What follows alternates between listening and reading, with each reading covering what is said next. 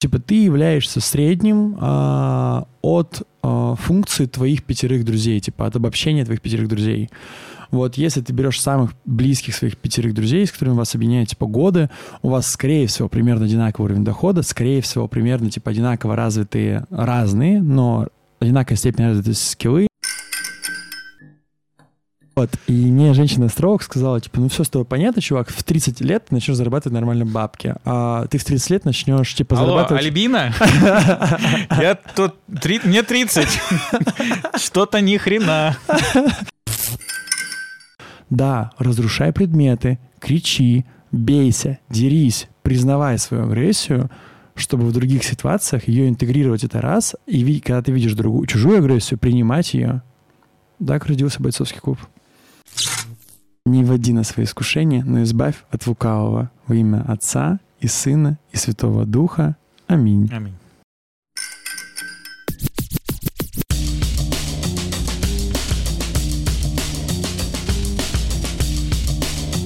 Непростые люди.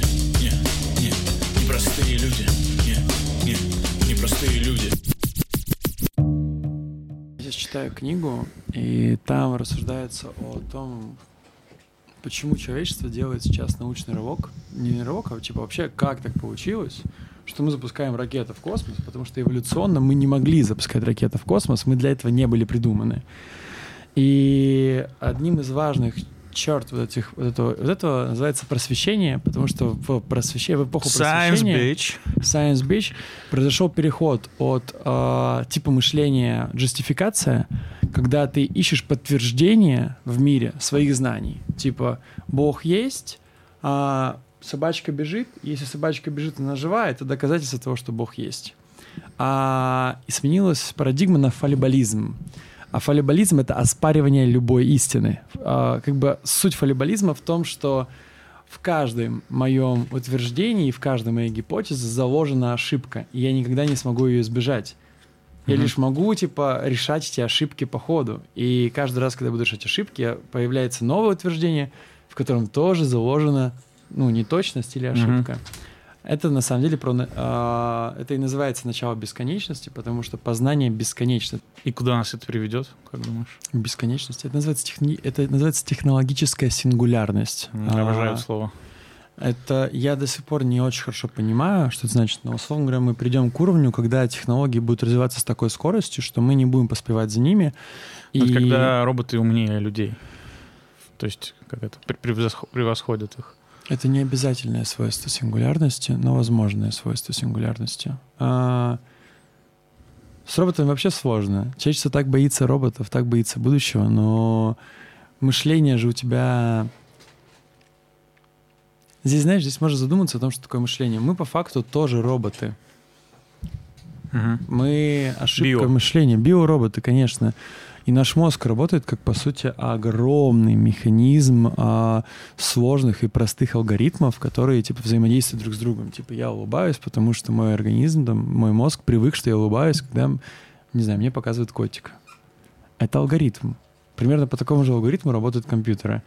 Просто у меня еще есть а, префронтальная кора, которая позволяет, ну, во-первых, этот алгоритм как нейронка, как нейронная сеть, он сам обучается, а, в зависимости от цели мозга. Цель мозга — это тратить меньше сил и получать больше сил. Больше калорий, меньше потраченных Мгм. калорий.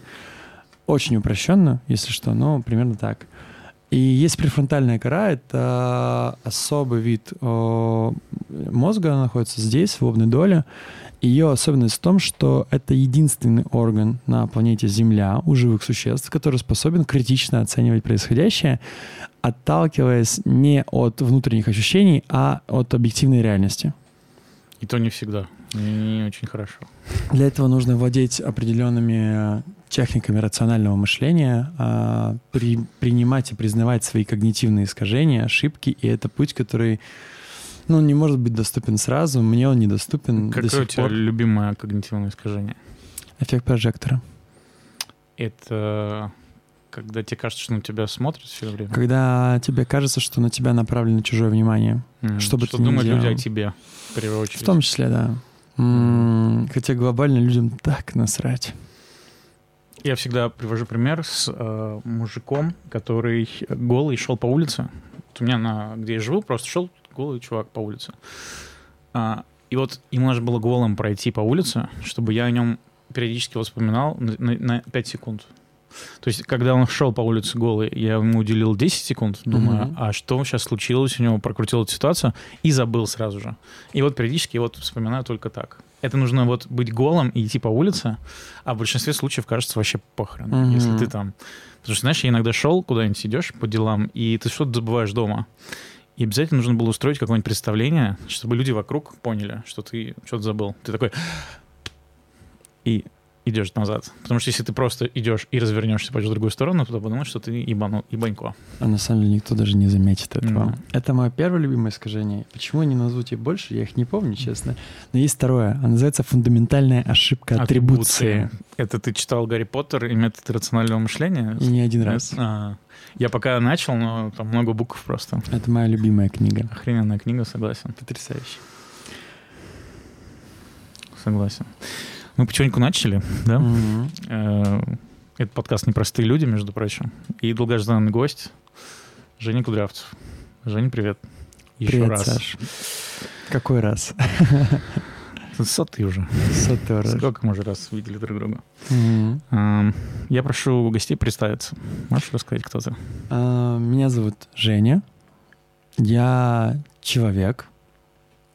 Я ненавижу представляться, потому что не понимаю, с чем себя отождествлять. И для меня очень важный вопрос жизни — это в чем находить опору отождествления. Ну, давайте я сделаю так, как я сделал бы два года назад. Меня зовут Женя. Я продукт. Я работаю в стартапах, корпорациях, а, в основном работал в техе для того, чтобы уч- помогать людям учиться, узнавать больше и менять свою жизнь.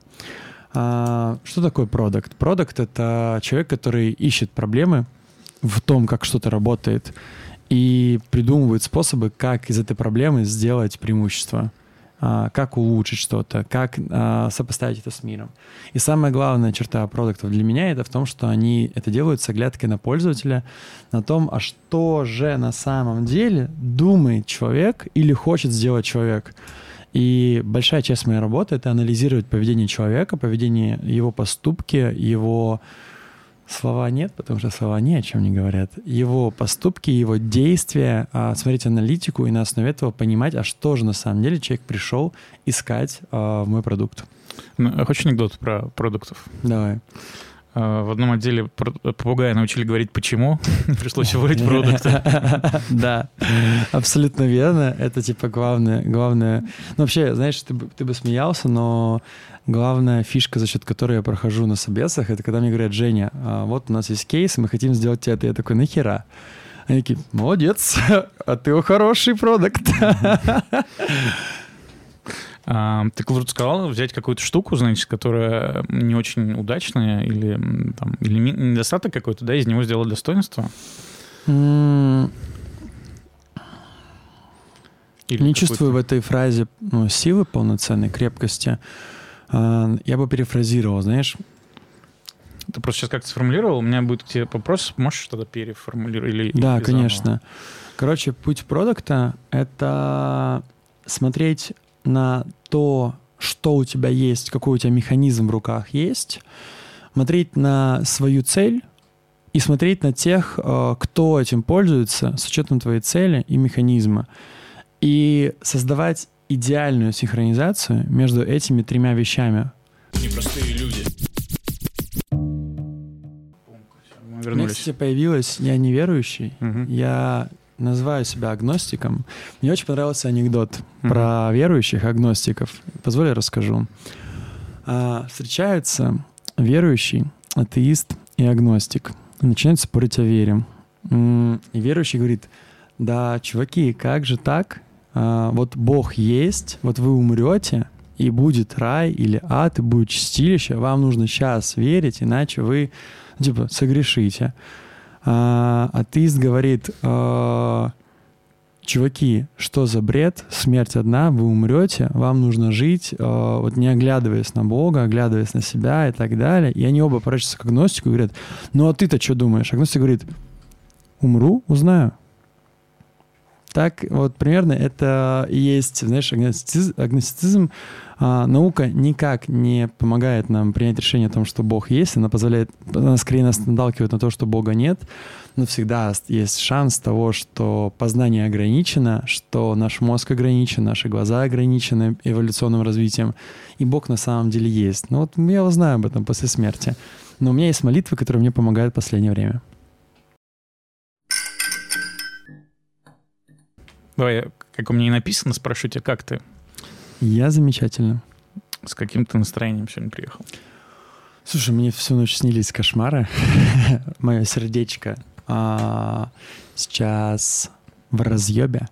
И оно приносит мне на блюдечке ночью кошмары, которыми меня кормят. Ой, есть какой-нибудь самый такой кошмар, который ты помнишь? Вот самый страшный кошмар э, какой-нибудь у тебя был? Вообще в жизни. Вообще в жизни, да, вот. Давай, сейчас вспомню. Ты знаешь, много всего приходит в голову. Я не назову тебе самый страшный кошмар, потому Такой, что, ты просто охренел. В холодном поту А, проснулся или что-нибудь такое. Да, да, давай я тебе расскажу кошмар, который, из-за которого я в 18 лет а, прорыдал два часа. А, мне снилось, как я храню а, всю свою семью одного за одним и вижу, как эти люди, как моя семья умирает на моих глазах. И этот цикл повторялся, пока я не похоронил всех. Отца, мать, тети, бабушку, дедушку, брата, сестру. И я помню, что ну, в какой-то момент я остался один, и вот тогда я просыпаюсь в холодном поту и просто рыдаю. Это длилось два часа. Кажется, тогда я впервые а, прочувствовал, что такое смерть, и понял, что она существует, и она неотвратима. Это не то чтобы прям кошмар, не то чтобы это прям страшно, но нормально так. А, У меня, знаешь, какое было это детство? Мне, наверное, не знаю, лет 7 пускай будет. Я у бабушки в Волгограде каждое лето приезжал. В общем, и, и, э, там была такая традиция после обеденный сон. Бабушка меня приучила к охрененной привычке, которую я всю жизнь делаю. Тяжело было, когда в офисе, правда, работаешь. Короче, сон следующий. А, За домом, там, в Волгограде у бабушки, а, там такая пятиэтажка, и там какой-то полисадник есть. И в этом полисаднике нас всех детей поймала бабка Ёшка и посадила на стульчики.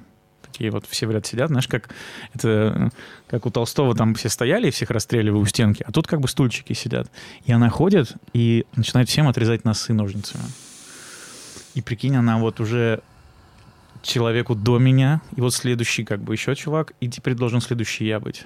И я просто как Супермен куда-то прыгаю в бездну, в общем, сбегаю оттуда и просыпаюсь просто, знаешь, мне колотят, я такой, боже мой, вот это у меня отложилось.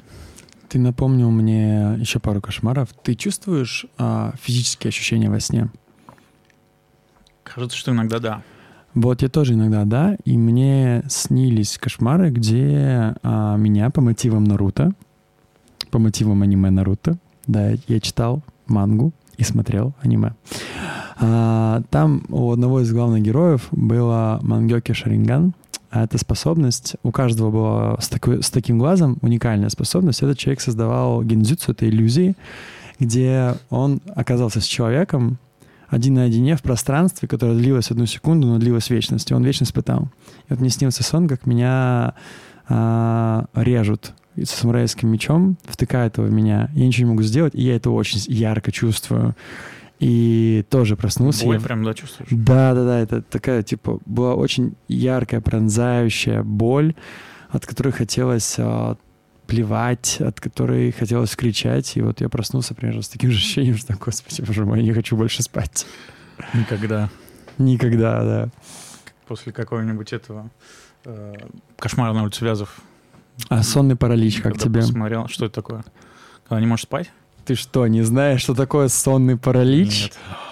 Был у меня период жизни, когда я много грешил, и тогда мое здоровье оставляло желать лучшего, и у меня был сонный паралич сейчас. А что такое сонный паралич? Ты в какой-то момент, а, если я правильно помню, что это вообще научно, то когда ты засыпаешь, а, у тебя в мозгу происходит определенная химическая реакция, и у тебя нарушается контакт между твоим мозгом а, и между твоей двигательной функцией. Это сделано для того, чтобы ты не бегал во сне и не двигался во Мгм. сне чтобы ты лежал, типа, спал, дышал и так далее. Мгм. А, и вот это момент, когда уже это происходит, И твой мозг в этот момент не засыпает, а просыпается. А, это когда на операциях самое страшное, да? Когда типа тебя вроде как это... В том числе, но вообще не про операции, это обычно происходит. Это как бы кажется, что это сон, ты просыпаешься, ты не можешь ничего сделать, а ты не можешь двинуться, и при этом как бы ты э, в сонном состоянии, поэтому твой мозг интерпретирует реальность, превращая в иллюзии. И есть там три вида этого сонного паралича. Первое, это когда тебе кажется, что вокруг тебя люди, существа какие-то, монстры, они на тебя смотрят, подходят, но они так будут вечно подходить. Второе, это у тебя на груди сидит барабашка и душит тебя. А третье — это как раз-таки осознанные сны. Это когда ты летаешь где-то. Вот третье — это самая редкая форма. У меня чаще всего была первая. Абсолютно незабываемые ужасы, честно. Мгм. Ты не можешь двинуться, ты как бы чувствуешь, что ты пытаешься, но рука не двигается с места, и к тебе подходят, и подходят, и подходят сущности. А, и когда ты не можешь убежать, например, да? Ничего не можешь, ты не можешь двигаться, у тебя типа не слушаются руки и ноги. Ну вот когда за тобой какое-то чудище идет, а ты не можешь бегать, или ты очень медленно идешь. Кто знает, возможно, это оно и есть. А тебе вообще часто сны сейчас снятся? Нет. В последнее время чаще. Мне вот что-то прям, знаешь, как бы началось кинопоказ какой-то. Я какой-то абонемент купил, знаешь. Я вот не понимаю, с чем это связано. То ли подушку какую-то поменял, то ли что-то. А прям впечатлений в жизни стало больше?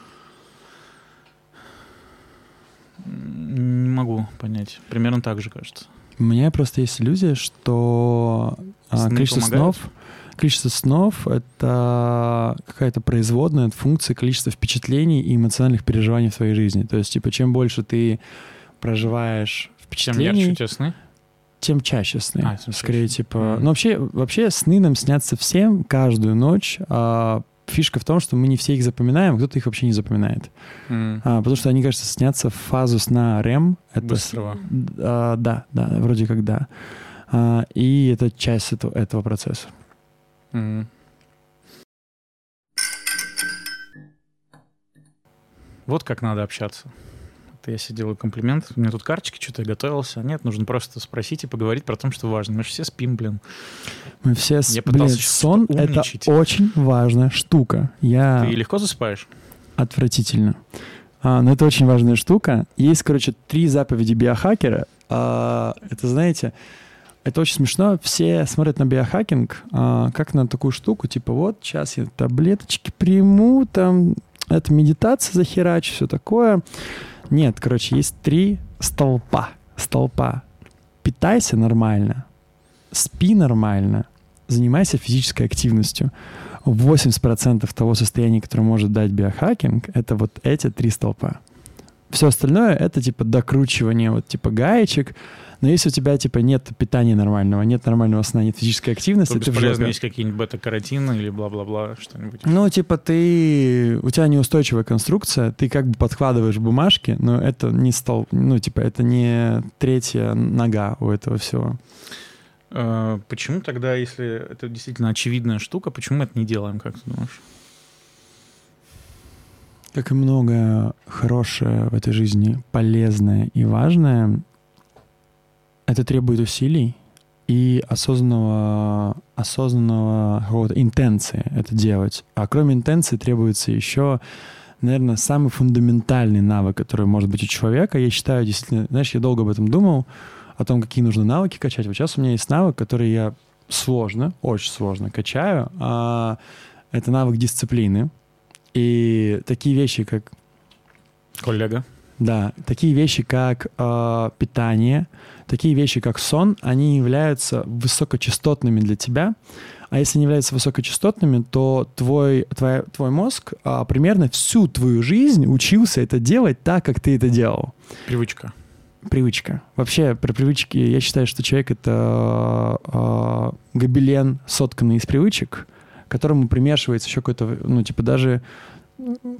Я бы, знаешь, по-другому назвал. Это называется паттерны поведения. Это шире, чем привычка, потому что даже, условно, какие-то детские травмы, они, заж- они зашивают в нас паттерны поведения на знакомые ситуации, и позже мы их э, повторяем. Это потому, что мы экономим энергию мозга, который не любит думать каждый Мозг раз новую ситуацию. Великий оптимизатор. Все, что можно оптимизировать, мозг оптимизирует. А префронтальная кора — это единственный наш инструмент по борьбе с этим. Единственный. А, ну, еще окружающая среда. это очень важная штука. Окружающая среда влияет на твои привычки намного сильнее, чем мы представляем. Да. Есть даже которые see, доказывают. monkey do. Ты видишь людей вокруг себя, да, и М, Да, в том числе. у тебя есть дисциплинированные люди, которым ты себя сейчас окружаешь, чтобы сделать себя дисциплинированней? Сложно сказать. У меня есть разное количество людей с разным количеством скиллов. И ты знаешь, я пришел к тому, что я не смотрю на человека через призму дисциплинированности. Это моя война. А дисциплину... Я не могу ответить на твой вопрос, потому что не смотрел на свое окружение через призму дисциплины, если честно. Это я просто к слову, к тому, что раз мы используем разные инструменты, то кажется, что пришла просто в голову идея. Можно, то есть если мы действительно окружаем себя окружением, окружаем окружением, масло масляное, и э, мы как приматы смотрим на поведение других. Знаешь, как бывает, ты долго с кем-то общаешься, с другом поехал куда-нибудь, и принимаешь какие-то его привычки, просто Мгм. неосознанно уже, обезьянничаешь, то, кажется, и с классными качествами можно тоже обезьяничать. Это не кажется, это абсолютно верно. А, есть такая забавная штука, что ты являешься средним... Где-то, где-то этот тезис был, не могу ручаться, нет источника, но типа ты являешься средним а, от а, функции твоих пятерых друзей, типа от обобщения твоих пятерых друзей. Вот если ты берешь самых близких своих пятерых друзей, с которыми вас объединяет типа годы, у вас, скорее всего, примерно одинаковый уровень дохода, скорее всего, примерно типа одинаково развитые разные, но одинаковая степень развитости скиллы а, и так далее. И работа над окружением делится на две части. Есть окружение а, нечеловеческое. Это, условно говоря, если у тебя дома нет сладкого, вероятность того, что ты будешь есть сладкое, она типа снижается к нулевой. Если он у тебя всегда лежит в шкафчике, это 50%. Если он у тебя лежит на столе, это 90%. А вторая часть а, — это люди, и определенно общаясь с людьми, которые обладают качествами, которые тебя привлекают, ты, э, типа, ты развиваешь их пассивно в себе. Я могу сказать точно, что у меня есть ряд друзей, у которых есть... Все мои друзья уникальные люди, а, на себя посмотри. И у всех есть потрясающие качества, и в общении с ними я потихоньку чувствую, как я их забираю в себя. Мы с тобой два раза уже пытались встретиться. А, И вот, наконец, Бог любит Троицу. Встретились. Ну, раз мы заговорили про Бога, то «Отче наш, сущий на небесах, да светится имя Твое, да придет царствие Твое, хлеб наш насущий, дай нам на сей день. Грехи нам наши прости, как мы прощаем грехи должникам нашим». Долги, не грехи. «Не вводи на свои искушения, но избавь от лукавого во имя Отца и Сына и Святого Духа. Аминь». Аминь. Это, это православная, очень наша католическая, очень наша еще какая-то. Я ее выучил, когда был в Иране, потому что мне показалось, что будет очень смешно, если я в Иране выучу в стране ну, мусульманства, я выучу очень наш. Нормально, мы не слишком отклоняемся. Я просто, просто говорю. Вообще не парься. Да я, слушай, блин, я первый раз, наверное, вот, я говорю с тобой, как положено говорить. Мы беседуем, а я не устраиваю допрос. Потому что раньше, э, знаешь, как все, начинаешь с того, что ты такой, так, понятно, следующий вопрос. А это? Как тебе? И немножко нарушается... Не всегда интересно такое слушать. Иногда интересно, иногда не очень. Я об этом переживаю. А, пункт номер э, из заповедей. Мне, я меня не Заповеди тревожно. А, у меня... У нас сейчас идет запись? Да. Ладно, пусть будет так. А, у меня есть вот эта штука, ты знаешь, я это называю как «сделай это хреново». А, ты, у тебя знакома проблема прокрастинации? Да, я называю, я делать говно. Это моя сестра, прокрастинация. Буквально. Я думаю, она сиамская моя сестра. А, и было все очень плохо. Я проходил курсы по привычкам. Потом я даже был куратором на этих курсах по привычкам. Много всяких фишечек узнал. Это повлияло на мое мировоззрение. И одна из важных вещей там было, типа, что ключевая проблема прокрастинации то, что, типа, это паралич перфекциониста. Нужно сделать очень хорошо, очень хорошо требует много сил, поэтому ты не приступаешь и в итоге не делаешь. И ключевой принцип называется принцип черновика. Сделай первый раз черновик. И я это назвал для себя. Сделай это хреново, абсолютно хреново. но все равно я не могу отделаться от ощущения, что должен, должен показать максимум или принести пользу. Вот и сейчас у меня есть такое, знаешь, подспудное, а какую же тему, ну вот, я персонально могу раскрыть и дать? И зачем вообще я здесь? И для чего? И просто принять то, что, окей, я сделаю это хреново и просто побуду здесь, достаточно сложно. Но как бы я стараюсь с этим с интересом относиться. Знаешь, у меня то же самое, вот все, как ты говоришь, про э, прокрастинацию, про перфекционизм, э, вот эти все истории. Э, я тоже себе сделать говно. А еще э, вот это вот чувство, я очень часто борюсь со Вселенной. Это когда я вот что-то себе задумал и еду любой ценой. Люди могут мне говорить, не надо, давай по-другому. Или там какие-то события могут мне говорить, давай не надо. А я, как упрямый баран, хочу что-то сделать. Например, сделать классный подкаст, да, там, или что-то. Сидеть ночами готовиться, не знаю, там опрашивать людей, что-то еще делать. В идеале, чтобы потом донести мысль, делать себе большую таблицу, чтобы каждое слово было так ценно, как у писателя, чтобы оно прям в мозг доносило именно то, что я задумал. Вот. И это кажется такой глупой историей, потому что, блин, ты можешь выверить все, что угодно, но человек может воспринять по-разному. А ты можешь говорить о чем-то там, не знаю, о родинке на попе, и кто-то такой... О. Вот сегодня э, у Эда день рождения, пока мы записываем, Цинкера. Эд, мы тебя любим. Да, и поздравляем тебя с днюхой. С днюхой, брат. Э, и он написал э, пост такой, что меня прям, знаешь, тронул. Вот я ходил э, пару раз на тантру, и там была такая история про женское в себе найдите, знаешь, там, типа, что-то такое. И я вроде так это все послушал, а сегодня вот это так написал, что я прям понял я прям понял про женское начало. Почему это клево и почему, ну, типа, оно во мне тоже есть. И это не страшно, а кайф от этого испытал. От слов. То есть это какое-то вот... Бывает. Не знаю, вот что он там, может, какие-то еще штуки задумывал, но вот как-то до меня достучалось. Угу. Так что поэтому угадывать и прогнозировать вообще пофигу. Ты просто делаешь лучшим образом, как э, тебе хочется. Угу. Но мы пойдем по темам, не переживай. А, я хочу сказать, у тебя есть классная фраза, чем упорней ты работаешь, чем удачливее ты становишься. Удача — это производная от количества попыток. То есть вообще я не очень верю... Извините, мне нужно амулет мой перевернуть, а то он не той стороной висит. Удача, типа, это что-то помноженное, ну, типа, помноженное качество того, что ты делаешь, помноженное на количество того, что ты делаешь. И ничего больше. Здесь есть всегда момент того, где ты делаешь, как ты делаешь. Вот это самая, та самая вот удача, как теория вероятности. Но вообще есть же отрицательное математическое ожидание, насколько я помню. И из-за этого закона, например, казино всегда выигрывает. Потому что каждая единица времени, которую ты проводишь в казино, приводит к тому, что у казино, у которых по теории вероятности больше шанс выигрыша, чем у тебя, оно все больше и больше выигрывает, сводя тебя к, ну, типа, условно, к единице. А здесь то же самое. Чем больше ты принимаешь попыток, чем качественнее ты их делаешь, чем больше ты итерируешь, а, тем удачливее ты. И в конце своего пути, когда ты вернешься назад, тебе подходят, подойдут другие люди и скажут, блин, ты такой удачливый, тебе так повезло. Хрень, удача есть, но на нее не стоит рассчитывать. Мне кажется, стоит рассчитывать только на ту удачу, которую ты сам создаешь. И я здесь восхищаюсь вот типа твоим талантом, а, когда тебе говорят, йо, Сань, это херня, это не делай. Пойти и делать, потому что, мне кажется, это одна из двух составляющих успеха. Верить в то, что ты делаешь, а вторая часть успеха — это грамотно итерироваться. А, типа во второй раз оглянуться и посмотреть, на какую аудиторию ты делаешь, Ну, или с кем ты делаешь. сумасшедший и или городской безумец, знаешь, тоже. есть Половина а, рецепта от успеха — это уже что-то.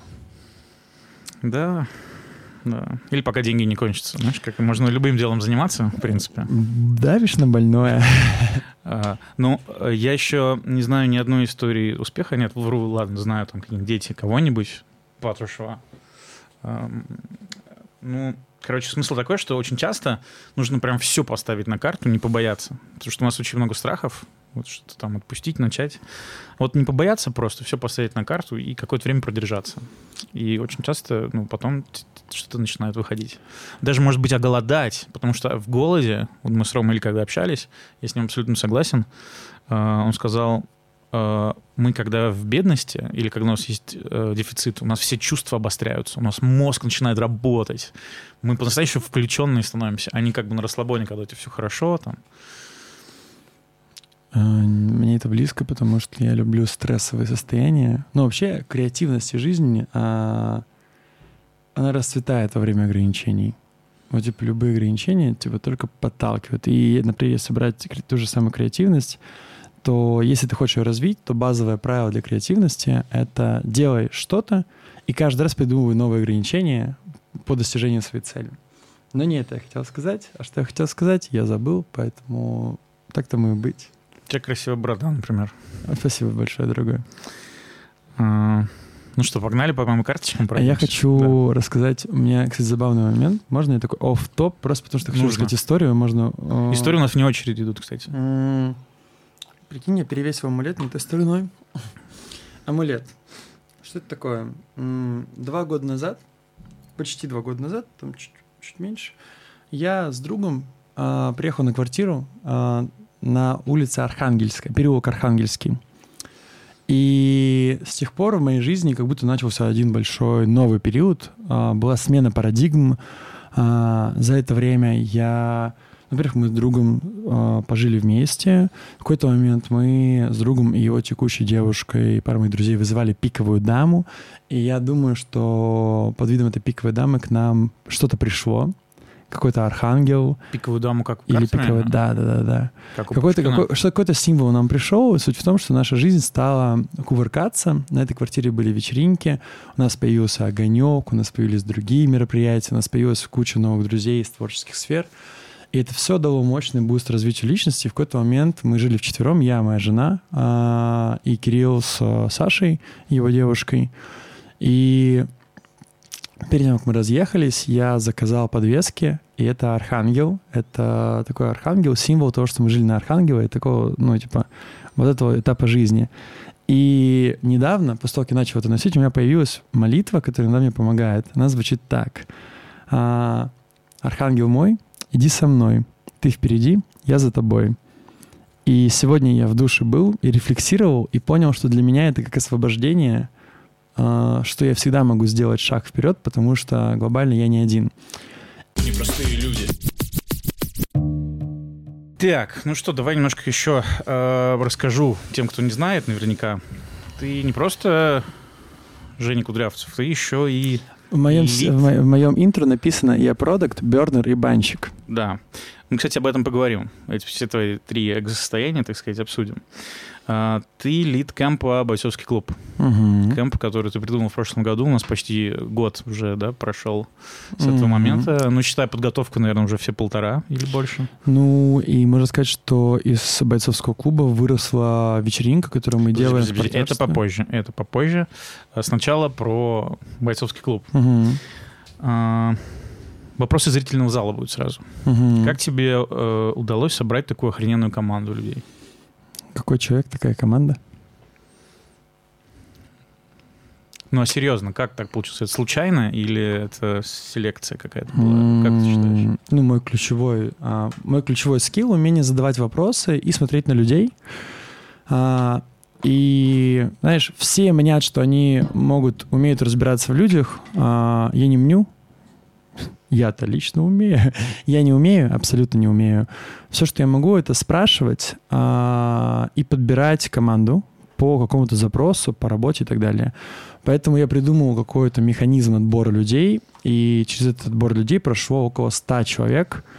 Что смешное, мы почти, мы отказали всего пятерым, все остальные либо сами отвалились, либо они поняли, что, ну, типа, им это не нужно, потому что я делал три вещи.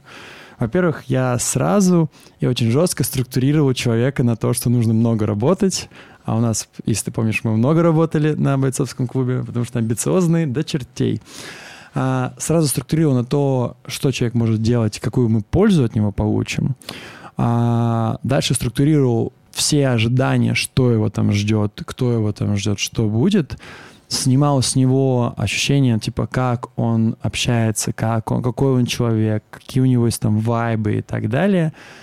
И это был первый этап, это большой собес со мной, он занимал до полутора, до двух часов. А вторым этапом шел вайп-чек, это любой человек из команды бойцовского клуба а, мог вызваться и прособесить этого человека еще раз на предмет. Он должен был ответить в конце мне на один вопрос. Ты пойдешь с ним тусить ночью в поле? Ты будешь с ним а, есть, типа, ну, делать кемп и кайфовать? И если на эти вопросы был ответ нет, этот человек не проходил. Таких людей было несколько, кто не прошел. Я думаю, это раз. А второе, а, шутки шутками. Я правда думаю, что команда — это отражение человека, который ее собирает, и я вижу в каждом из команды бойцовского клуба какое-то отражение своей черты, части своей личности и так далее. И почему-то эти люди конкретно мне запали в душу, и я сказал, что да, идите с нами. И ну и вот, и вот мы здесь. Типа, у меня нет рецепта, а это путь. Как у самурая. Как у самурая. А, А еще, давай так, я с каждым человеком все, что получилось в этой команде, зависело типа не от меня, а от людей. И, наверное, то, что люди м, задавали вопросы, узнавали, куда они идут и, нас, и, нас, и сонастраивались, привело к тому, что произошла синергия.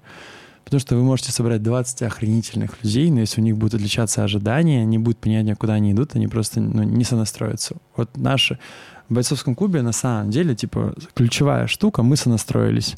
А для этого, если ты помнишь, и не помню, помнишь ты или нет, мы собирались каждую неделю у меня дома, например, в Я течение был полутора тот, кто месяцев. запрыгнул в самый последний поезд за три дня с одного собеседования. Я уже забыл. с тобой, и ты мне сказал, ладно, обычно у нас два собеседования, но кажется, ты наш чувак, так что погнали. Отлично. Видишь, как оно Так получилось? я прям, да, кайфанул. А, Читал сейчас книжку Тима Ферриса «Стоя на плечах гигантов». Мгм. А, вот эту фразу он взял из э, спича Шварценеггера, который сказал, вот я часто где-то там бываю, и мне говорят, Арнольд, ты такой крутой. Говорит, не, ребят, я обычный парень. А, Просто мне в какой-то момент, когда я приехал в Америку, мне дали где жить добрые люди. Потом там э, тренер со мной занимался, спасибо ему большое. Потом там кто-то меня еще заметил и так далее. То есть я просто стою на плечах гигантов. Вот, так что в этом смысле, да, мы круты, когда мы можем опереться на классные плечи. Мы все стоим на плечах друг у друга. Как группа поддержки. Конечно. И поэтому так важно быть искренним, открытым, с любопытством, с интересом, принимающим других людей по возможности. Давай будем честны, по возможности принимать других людей а, и двигаться по каким-то своим принципам, подобным вещам. Здесь очень простой поинт. Твоя последовательность, твоя искренность, твоя доброта очень положительно влияет на то, какое количество плеч тебя подставят. А, раз ты заговорил про доброту, у меня есть про нее к тебе вопрос. Мгм. Кажется, что ты прям очень добрый человек. Я не знаю, что такое, ну, типа, очень добрый. Ну, какой-то, не знаю, даже э, я когда сделал опросник перед Мгм. нашей второй встречей, э, не так много ответов было. Ну, зато, знаешь, почему вы не ну, потому что, да, такие вот. Давно просто не виделись. Мгм. И э, один из ответов, когда я просил прилагательным тебя назвать, это плюшевый. Мгм. Да, это Про доброту? мое проклятие. Как ты думаешь? Это не про доброту, это про мягкость. Я достаточно мягкий, и это про то, что вот ты говорил про пост Эда, про женщину. Вот, у меня, например, наоборот, идет путь. Я скорее а, последний год, наверное, два, я на пути принятия большей мужественности.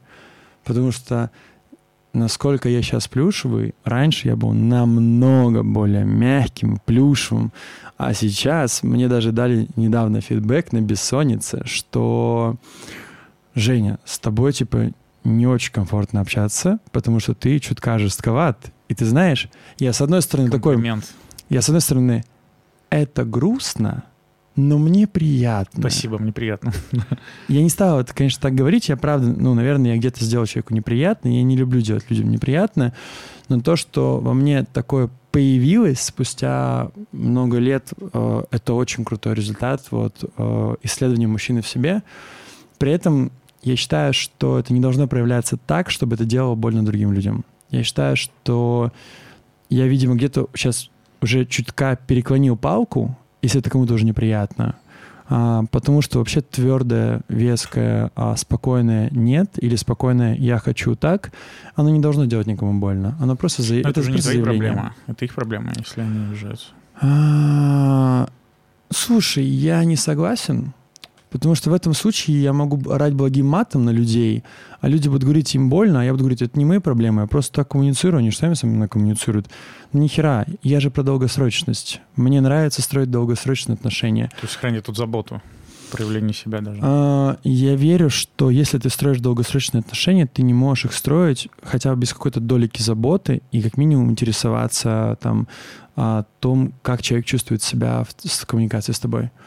Потому что часто э, тебе ничего не стоит поменять формулировки или стать чуть мягче, но немного. К несчастью, вот мой опыт показывает, что это типа на 10% ты можешь себя откорректировать, больше очень сложно. А, не читал книжку случайно Денниса Гловера «Хватит быть славным парнем»? А, Ну, у меня в, в рид-листе уже года три. Я хочу ее прочитать. Хочу ее прочитать, но у меня есть ощущение, что я почти все познал, что там может быть написано на своей шкуре, и по этому пути я двигаюсь, а, но с любовью. А, просто книжка в двух словах, тем, кто не знает, она про... э, психолог рассказывает про то, что он, ну, как бы он вообще рассуждает, что мы поколение выращены женщинами. Это отцы там условно на работе или вообще их нет. Вот я, например, рос без отца. В школе все почти это женщины. И от этого идет вот это вот перенасыщение и как бы мало образов мужчин. Вот, и поэтому э, то, что ты говоришь про исследование мужественности, да, и как бы шаги на эту встречу, кажется, что мне это тоже очень прям знакомо, и как и многим людям. И, как сказать, мне понравилась аналогия, вот Рома Бут рассказывал, а, когда ты, вот у тебя какая-то крайность есть, например, ты очень мягкий, есть вторая крайность, очень жесткий, и такой маятник, который качается, а истина где-то посередине, да, вот это оптимальное сочетание. Но кажется, то есть для меня это было откровение, что психологи говорят, это ок, когда ты начинаешь маятник уводить в другую сторону. Очень сильно. Потому что ты же сразу не можешь стать гармоничным. Типа, пом, загадал. И поэтому, Мгм. когда ты становишься жестким, вот у меня такая история тоже сейчас идет, борьба, знаешь, за то, что я раньше ненавидел людей, которые думают о себе все время, знаешь, которые говорят, а мне комфортно так. Ты Бесит, да, пиздец? бесит, потому что я под Просто всех подстраиваюсь, понимаешь, я как полотенчик. Тень просто, такая. Тень, да, под всех. А тут кто-то говорит, я не буду тебя ждать, мне некомфортно, я пошел. В смысле ты не будешь меня ждать? Они меня бесят, я восхищаюсь. И э, как по закону, э, что нас бесит в других, это, скорее всего, мы в себе там как-то да, не позволяем или хотели бы. Вот. И я сейчас стал работать над временем. Например, э, мы с девушкой приехали к родителям ее, и у нее было условие, что мы должны жить у родителей. Ну, это вежливость. Я говорю, я буду жить в гостинице, мне пофигу. Ну, типа, знаешь, вот это у нас там этот конфликт. И в какой-то момент она мне в ссоре такая говорит, ты думаешь о себе? И я вот тоже такой сказал, спасибо. Я стараюсь. Я стараюсь это Ты такой чаечек такой, Да. какой молодец. Да, вот это, блин. Слушай, это точно. Я об этом много думал, потому что мне моя... У меня есть близкий человек, с которым мы долго строили отношения. И этот человек мне в том числе говорил, что он видит мой путь, и он- она боится, что в какой-то момент я стану очень жестким и агрессивным. И я об этом думал, понял, что, скорее всего, она права, потому что, условно говоря, у тебя есть диапазон, тебе привычный, типа вот такой, да, и когда ты маятничком отсюда проходишь до сюда, то чтобы раздвинуть диапазон, ты не можешь дойти до диапазона и обратно. Тебе нужно зайти за него. И тогда твой диапазон расширится. Не настолько, насколько маятник, но он расширится. У тебя появится большая вариабельность решений. И через эту вариабельность, типа, ты, скорее всего, так или иначе будешь заходить в крайние состояния, но это все нужно для того, чтобы ты в будущем мог находиться в контролируемом диапазоне. Блин, я иногда использую такие слова, что чувствую себя королем душноты. Ну, это нормально. А скажи, э, объясни вот то же самое э, ребенку 8 лет. В двух предложениях, в трех. Дорогой ребенок, если ты сейчас очень мягкий, то рано или поздно ты начнешь учиться быть жестким. И первое время ты будешь перебарщивать и слишком сильно жестить, а, слишком сильно реагировать. Но каждая такая оверреакция излишняя реакция поможет тебе понять, где границы а, того, что для тебя приемлемо и для тебя комфортно. И это тебе даст уроки, как в будущем себя а, вести так, чтобы и тебе было комфортно, и мир у тебя принимал. Получилось? Да, отлично. Отлично. Это просто одна из, э, как это, техник э, Ричарда Феймана, физика. Да, Он обожаю говорил, книгу. Книга Очень круто. просто вообще. Ребят, очень, очень советую. А, что Вы, наверное, шутите, мистер Фейман. Вы, наверное, шутите, мистер Фейнман. Это Нобелевский лауреат по физике, который записывает свои рассуждения. Чувак потрясающий. Строил, строил проект Манхэттен. Строил... На, на проекте... Ты знаешь, почитал же, помнишь, на проекте Манхэттен чувак такой... Блин, отмычки. Вот же прикольно будет взламывать секретные сейфы. Просто ходил и взламывал все сейфы ради угара. И или как он на бразильском карнавале просто своего музыкального инструмента выступил на карнавале. Я читал, восхищался. Это для меня одна из ролевых моделей. И он один из тех, кто разобрался с квантовой физикой, между прочим. Не удивлен. Да, ну, Такая живость мозга. Такой у него, ну, мощный ребенок внутри, а, что... А помнишь, с чего там все началось? А, с его отца, который много времени проводил, а, как это, прививая ему любознательность к миру. Вот если бы я что-то мог, одно, у меня нет детей сейчас, э, вот, но когда-нибудь будут, я надеюсь, они будут, да? Э, вот главное, наверное, если бы я что-то мог, какое-то качество донести, это я бы передал любознательность. Вот это открыл вот эту любознательность к миру. Все пробовать, смотреть, лизать, там, не знаю. А, ты знаешь, я, с одной стороны, с тобой согласен, потому что если меня спросить вообще, какая моя черта, которой я горжусь больше всего, и какую черту я хочу развивать больше всего, это любопытство. Это интерес, любопытство, пробовать что-то новое. Но постепенно, когда я думал о том, что я всю жизнь не хотел детей, а недавно, э, где-то год назад, я понял, что вообще-то прикольно было бы завести, и вот сейчас, типа, у меня есть концепция, что, наверное, да, у меня будут дети, но, видимо, не в ближайшее время. А, и я когда думал о том, чему я хочу их научить, я, я подумал, что я хочу научить их играть. А, это базовое правило. Я сейчас знаешь, я много думал, я недавно с кем-то общался, и я сравнивал вот всю эту жизнь как игру. Я могу относиться ко всему как к игре, а, потому что, ну, условно говоря, я не вершу судьбы политиков, судьбы мира, от моих, от моих решений не зависит жизни людей. Я могу играть и через игру познавать мир дальше и пробовать новое. Игры же бывают разные. И вот, на мой взгляд, отношение к игре очень снимает с тебя наручники серьезности ты когда игривый, ты вообще-то можешь многое попробовать и многое сделать, потому что это же игра.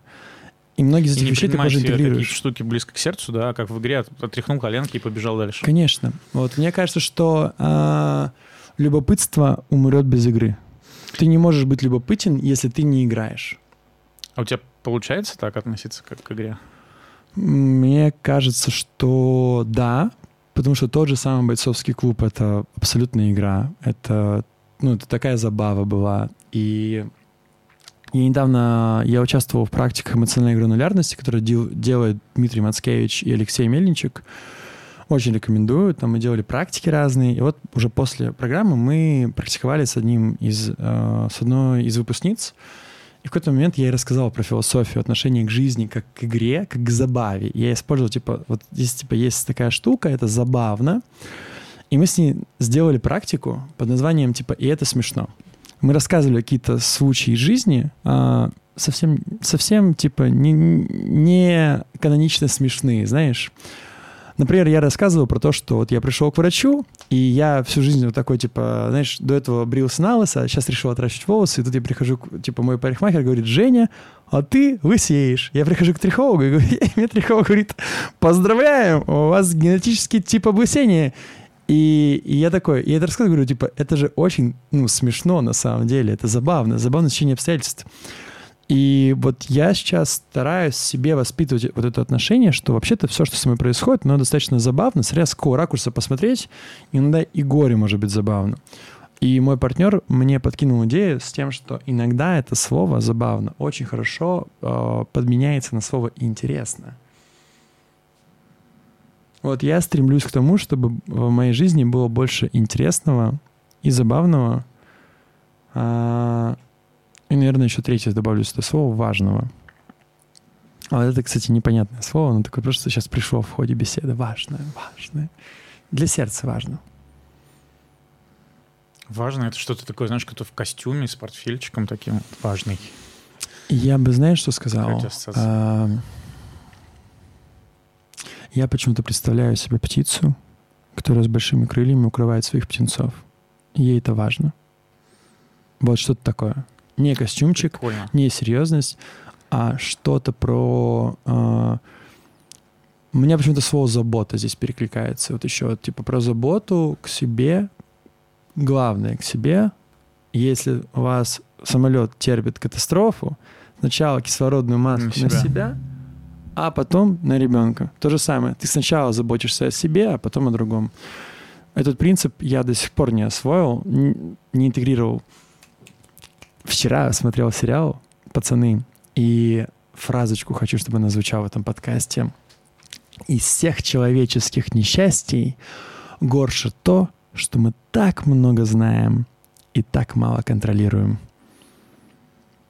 И вот здесь то же самое с заботой. Я очень многие вещи умом познаю, принимаю, но мне требуется еще 2, 3, 1, 2, 3 года, чтобы из знания, осознания моя психика это интегрировала и сделала частью себя. А все, вот у меня сейчас как, как в зеркало в тебя смотрю. Вот то же самое, все. И меня это часто парило. У меня даже, знаешь, есть такая шутка про себя. У меня вот срок экспозиции, у, у риэлторов я подглядел это слово, у них вот каждая квартира, это называется срок экспозиции. То есть, когда тебе пришли сказали, я хочу продать квартиру, и до того момента, как она продалась.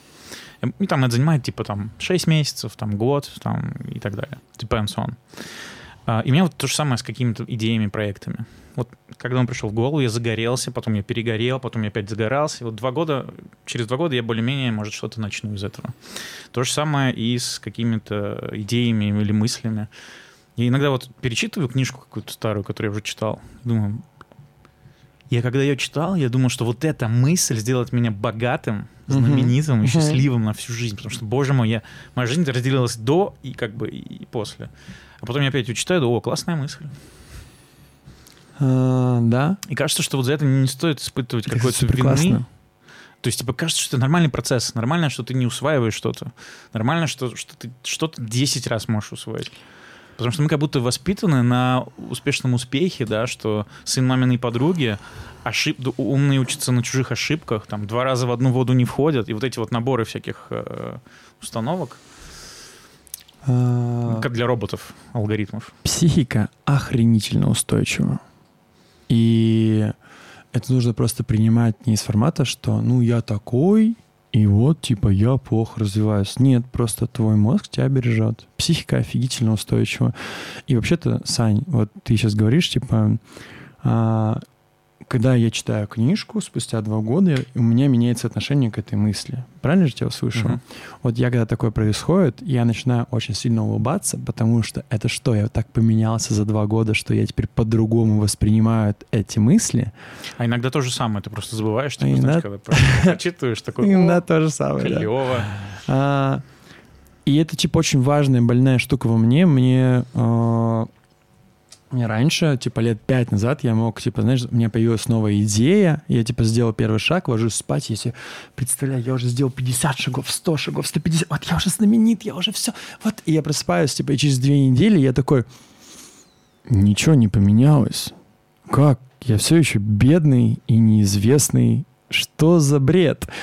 И меня это так отравляло, невозможно. И я учился долго и продолжаю учиться. И эта мысль, вот, знаешь, она меня, меня посещала еще лет шесть, поэтому она уже долго интегрируется, она очень классно проинтегрировалась.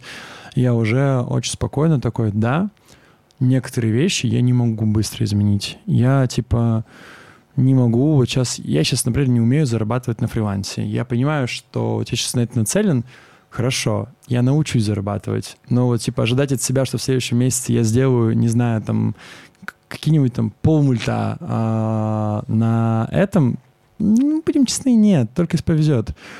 И это нормально. Оказывается, это принимать в себе, это нормально, что мы ну, меняемся медленно. И ты знаешь, я думаю, что в этой устойчивости есть в том числе сила, потому что тебя не мотает, как по кораблю. Типа, сегодня такой, завтра такой. А Говори ты... за себя. Типа не мотает по кораблю, потому что глобально ты можешь представлять, что тебя мотает, но вообще-то твои базовые фундаментальные привычки, они остаются теми же. Поэтому все, что мы можем, это принимать это. А второе, мы можем изучать, э, как работает психика, как работают привычки, как их интегрировать наиболее эффективно, э, внедрять. Потому что привычки — это самый мощный рычаг изменений. Про привычки я прямо сейчас читаю книжку. Она называется «Атомные привычки». Она одна, Просто. типа, top of the best. Очень крутая книга. Да, и э, одна из мыслей... Знаешь, я вот часто людям рекомендую какие-то книжки, но люди перестали читать многие. Поэтому я понял, что некоторые мысли можно просто рассказывать. Раньше я думал, э, надо отправлять читать книжку, но иногда проще рассказать и сам э, поймешь. Знаешь, почему нужно рассказывать мысли? Почему. А лучший путь выебываться — это рассказывать Чужие, мысли из книжек. Да. А я очень люблю выебываться. у меня прям такой, знаешь, я еще не прочитал эту книжку, я читаю медленно. Кстати, я реально стал медленно читать, вот я что заметил. То есть раньше я брал книжку и прям ее хреначил, а сейчас я какую-то мысль узнаю, и все. Меня просто... Мне надо идти подумать ее, как-то помусолить, поварить. Я- у меня люди Ты помудрел, складываются, дядь. что я, да, как-то глубже стал просто читать. Я еще с ручкой читаю, подчеркиваю там все. Вот. И одна из крутых мыслей, что э, привычки там типа, состоят из четырех стадий. А, там, стимул, желание, реакция и удовлетворение. А, И э, эти все стадии, они как бы, вот, чтобы привычка сформировалась, они должны как бы работать. То есть у тебя должно быть какой-то стимул, что тебя подталкивает что-то делать, желание, энергия, чтобы делать это. А, И действие должно быть не очень сложным.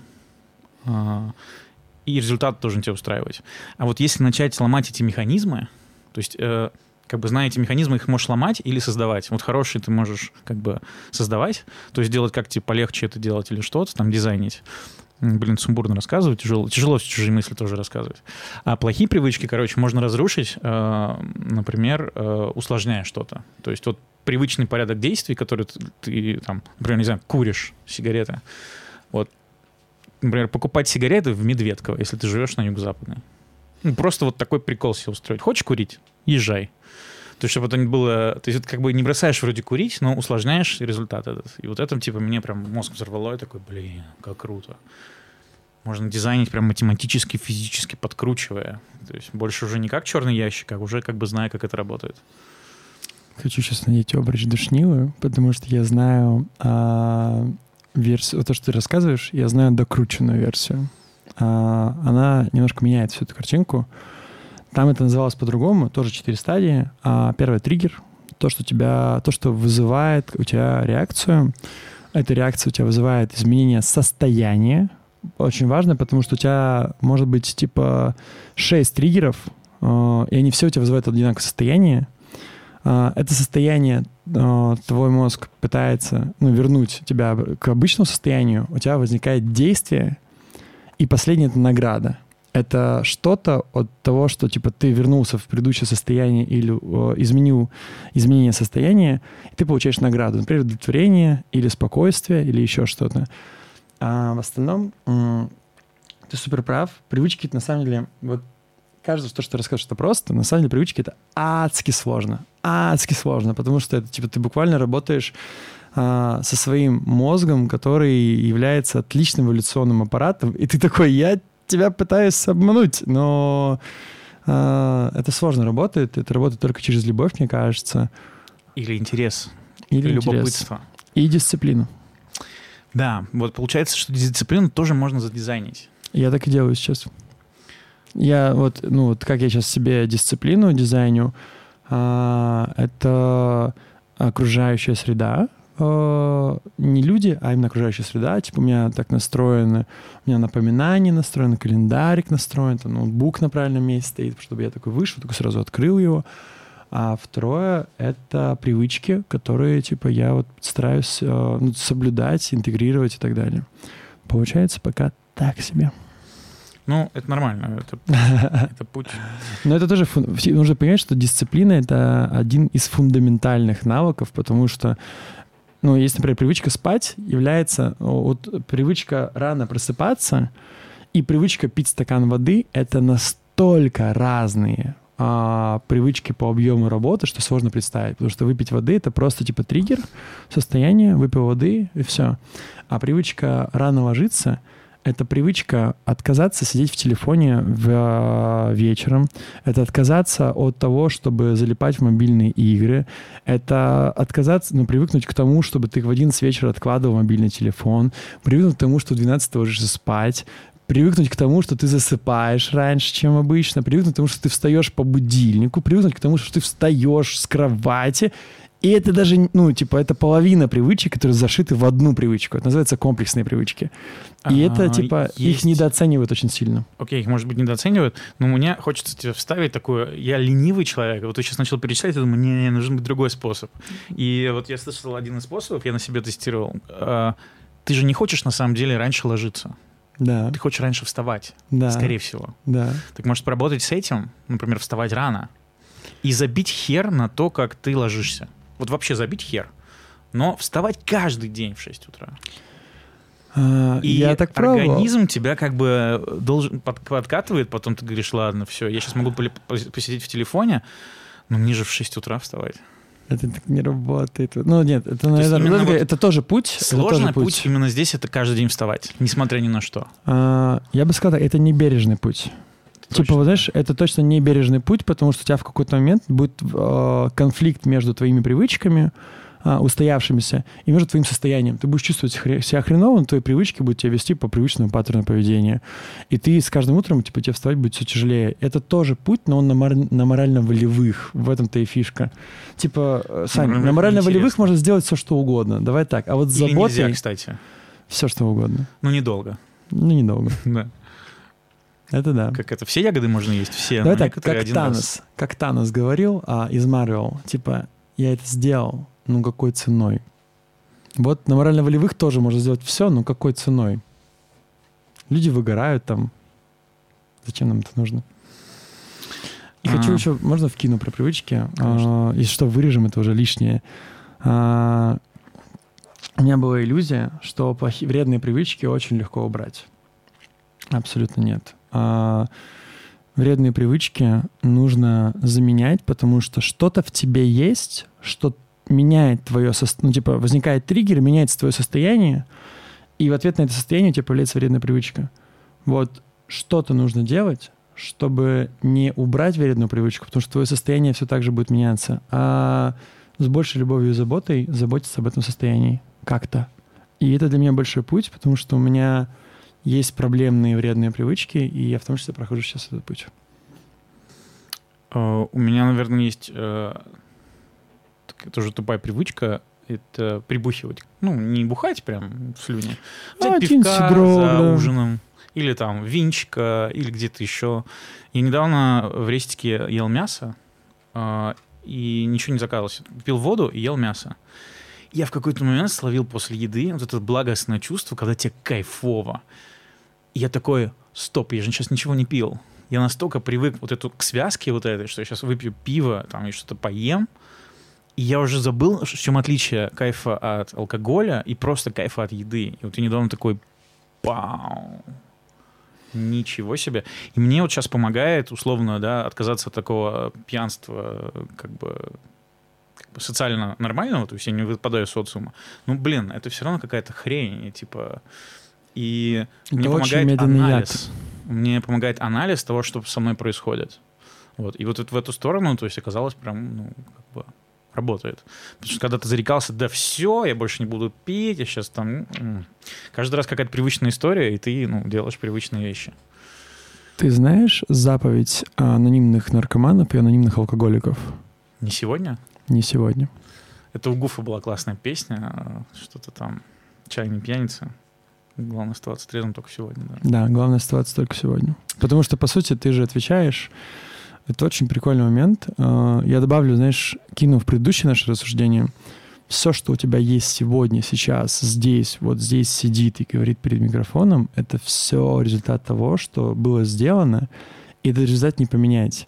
И в какой-то момент у меня это вызвало такое отчаяние, что оно привело меня к состоянию, у меня нет выбора не любить себя, потому что я не могу ничего сделать с собой. Я могу только любить себя Принять и как-то. принимать себя таким, какой я есть. Не всегда хороший, не всегда добрый, не всегда даже мягкий, не всегда эмпатичный, не способный иногда строить отношения с близкими людьми.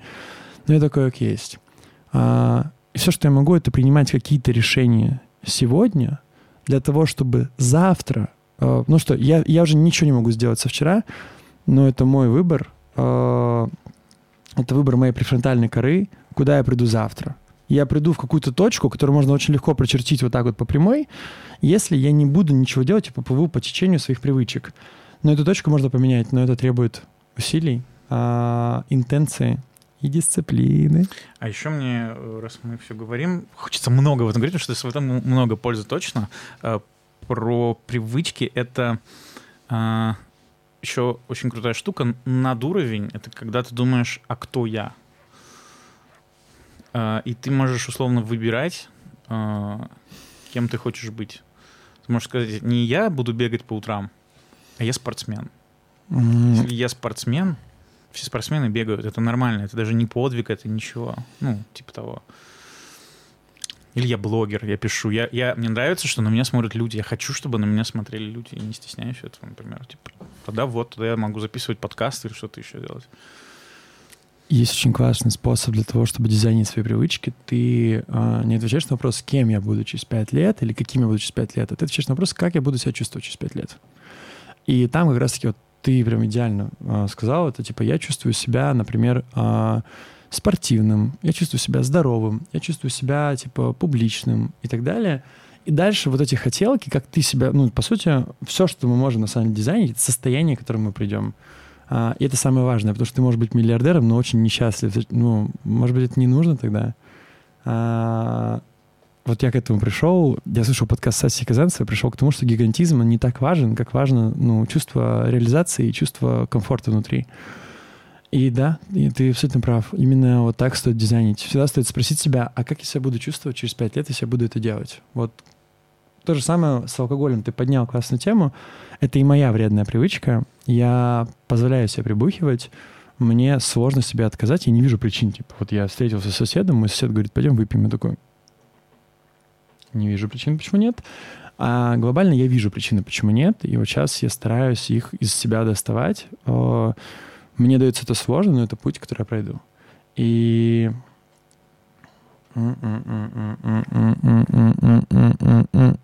Я забыл. Женя, давай, давай, накидывай. Раскидаем треки здесь, расскажем вам о правде. Непростые люди.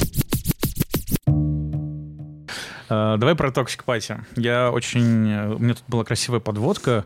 Я должен был с тобой поговорить, что ты lead бойцовского клуба. Мы поговорили, как все это здорово. А потом Мгм. я сказал, а теперь бойцовский клуб выходит на московские просторы. Йоу, То есть йоу, это йоу, уже не йоу, фестивальное событие, это становится каким-то событием модной московской жизни. Да. Знает она об этом или нет?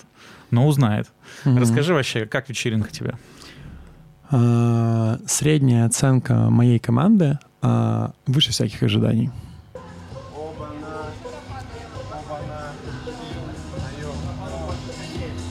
Яу-яу-яу, здравствуйте. Пау. Тарантан. Атмосферничка. А твоя? Выше всяких ожиданий. Ладно, а моя просто выше ожиданий, потому что, мне кажется, я был чуть более погружен. А, я ожидал, что это будет хорошо, ожидал, что будет классно, но у меня смешивается. Во-первых, у меня команда вся поработала, ну, типа, вы зайчики, горжусь с вами. А, все отработали очень хорошо, очень классно, и, типа, на уровень выше, чем это было на бойцовском клубе, чем мы каких других ивентах делали. То есть, по-хорошему, он должен получать уже одетых людей, уже в шлемах и уже, типа, в перчатках. Кстати, да, в идеале еще, ну, типа, постоянно все забывают про перчатки, старайтесь не забывать. Это раз. А второе, ну, люди кайфовали. Их не так много было. У нас было много там наших а, людей, наших друзей, гостей, волонтеров. На- мы, типа, мы чутка раздули количество посетителей, чтобы не было пусто, а, потому что мы сделали за две недели по факту. Мы много разгоняем в чатике о том, что прикольно будет токсичить с гостями. На брифе волонтеров, на звонке мы выработали концепцию. Хотите потоксичить? Во-первых, обозначьте, что вы ну, сотрудник, волонтер э, этой вечеринки. Во-вторых, а, по правилам активного согласия уточните, йоу, чувак, а давай типа токсично пообщаемся. И ты знаешь, мы это назвали а, как улучшенный доведенный до ума бойцовский клуб. Вот с этой точки зрения это выше моих ожиданий было. Скажи, зачем вообще так упарываться сильно? Потому что что бойцовский клуб, да, что вечеринка, я, у нас будет вставочка, кстати, из клуба, э, я там под, подснимал, так сказать, к нашему подкастику. Э, и м, зачем так упарываться сильно, вот заморачиваться прям? Для чего все это? Что ты хочешь доказать? А я на токсике не упарывался. Я типа, я, я устал, но не катастрофично. А на других своих, на предыдущих своих ивентах я устал катастрофично. А, я не спал и не ел, а сейчас вот, например, я ну, еда и сон э, для меня очень важные активности. На токсике я, конечно, не поспал и Ну, спал даже, мало. знаешь, вот я про... Для чего вообще вот это? Для чего Для чего это вечеринки делать? Для меня это как э, творчество. Вот кто-то создает, кто-то с- кто-то берет холст и рисует, а, а я вот беру пространство, и мы, с командой, видишь, я начал двигаться, аж настолько меня это прям будоражит, А, и мы с командой дизайним пространство, чтобы люди в него зашли, как в игровую, и игрались там. И вот я, когда смотрю, как люди в этой игровой такие, типа, как, знаешь, как кошечки такие, типа, вот это играются с игрушками, я такой, вау, щит! Это же, ну, короче, я называю себя экспериментатором по чем-то. Мне интересно ставить эксперименты, так и провожу свои бани, в том числе а, дизайне эксперименты. И, и мне это очень прикалывает с точки зрения того, что это мое творчество. Я прям чувствую себя творцом в этот момент. А, творчество должно приносить деньги? Творчество может принести деньги. А у тебя нет такого блока стандартного, как у многих творческих людей, что типа как только ты из чего-то святого для тебя начнешь задумываться, как с этого сделать бабки, вот как я, например, думаю, если сейчас начну задумываться, как из подкастами сделать бабки, то я такой типа «Пф, магия пропадет. У меня есть другая штука, я ее разграничиваю. М, Я очень хорошо понимаю, как на токсике можно заработать много денег, но мне не интересно заработать в нем много денег. А, по одной простой причине. А, часто для того, чтобы заработать много денег, ты, например, в вечеринках, как я вижу, это происходит с большими другими вечеринками, вы находите формат, и дальше вы в этом формате, типа, ну, вы его дотачиваете, типа, ну, шлифуете, все больше народа, все больше бабок. Понятная история. Вот у меня проблема с тем, что для меня мое творчество это прежде всего хобби, а, и для меня очень важная часть творчества это эксперимент. Поэтому путь типа заморозить формат и идти дальше с ним неинтересен. Вот поэтому я говорю, оно может приносить деньги. Я очень надеюсь, что мы сможем. Вот для нас будет большой вызов. Вот первые три вечеринки мы не будем возвращаться. Типа мы сейчас нам нужно дважды повторить то, что мы сделали первый раз, и показать какой-то уровень качества, что мы можем типа это сделать, зарекомен- зарекомендовать себя. А дальше, конечно, хочется начать, а, чтобы какая-то часть токсика это была всегда эксперимент. А а иначе становится скучно.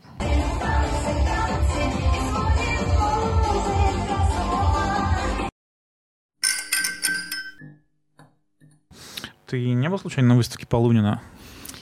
Я, прикинь, я позвал своего близкого человека на нее, должен был купить билеты, э, зашел на выставку, там была куча билетов, я такой, ну, куплю типа, послезавтра.